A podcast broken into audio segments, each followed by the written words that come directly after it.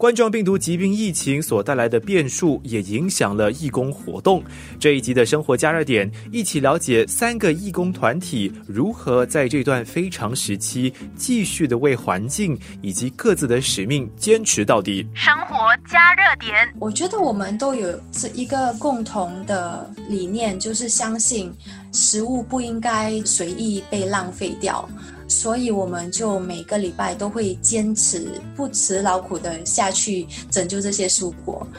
平时我们的团队都是大概十五个人、十六个人，可是因为疫情的关系，所以就有限制人数。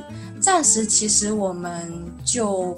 变成没有去批发中心跟他们要那些丑的蔬菜水果，而是用另外一个管道单独的去跟他们拿那个蔬菜水果，然后带回到我们的呃。场所，然后我们就在我们自己找到的地方把那个蔬菜水果分出去。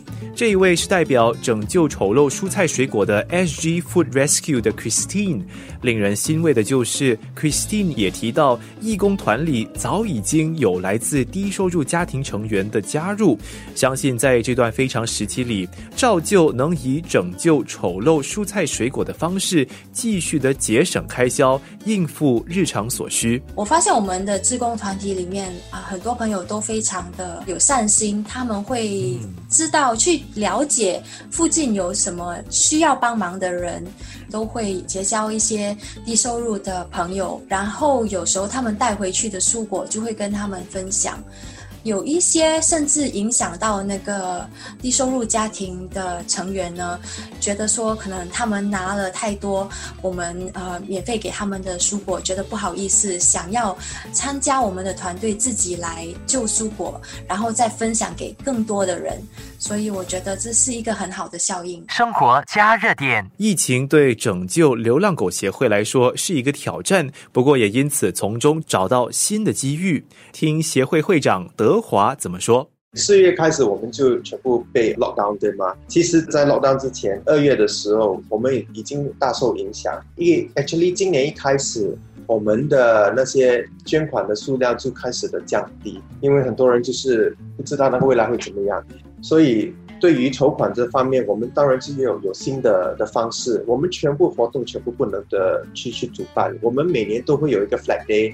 也会有一个慈善晚会，全部都不能做啊。生活加热点，所以我们就是全部就是靠 online 呢，就全部都是在在网页上，就是呼吁人家请帮忙我们这个活动。然后我们就要做多一点的 social media 的东西啦，就是很多把我们的故事讲出去，做多一点的 video，做多一点的照片啊。可是现在逐渐逐渐的被改善，因为。我觉得很多人都已经习惯我们不能见面的这种状态，对吗？所以已经开始捐款，他们就比较 receptive to 那些 online fundraising 了。所以捐款那边 OK。第二方面就是我们 lockdown 的时候，我们的领养活动完完全全的不能举办。我们本来每个月都会有这个领养会，会在新加坡的各个地方的，就是带我们的狗过去，然后跟公众 interact，就是让他们看一下那些狗，这样就让他们被领养的机会比较高。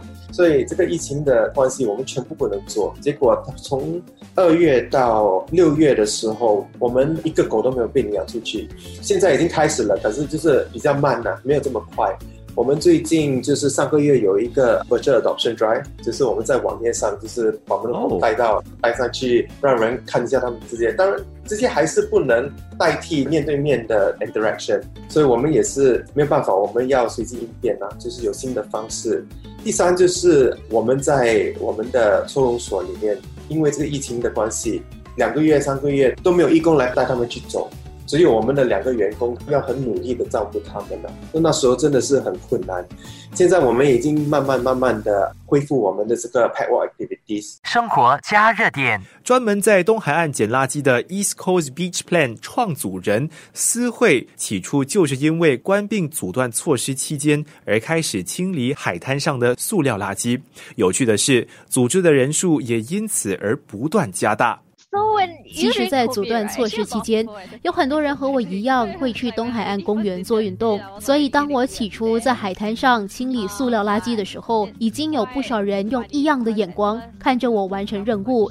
刚开始肯定会因此觉得很不自在，不过久了习惯之后就不以为意。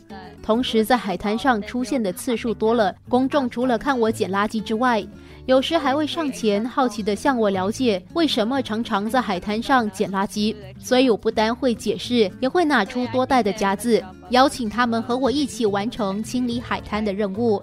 很多人从原先觉得这个活动很奇怪，到最后肯挺身帮忙清理海滩，可见大家的意识正在慢慢的转移。而这个活动真的只需要你有兴趣，谁都可以参加。生活加热点，义工们在非常时期依旧坚信使命、不求回报的努力付出，我觉得真的很值得大家的赞赏。接下来的日子恐怕不容易，这些义工团体日后的发展会因而有哪些走向呢？下一集和你分享。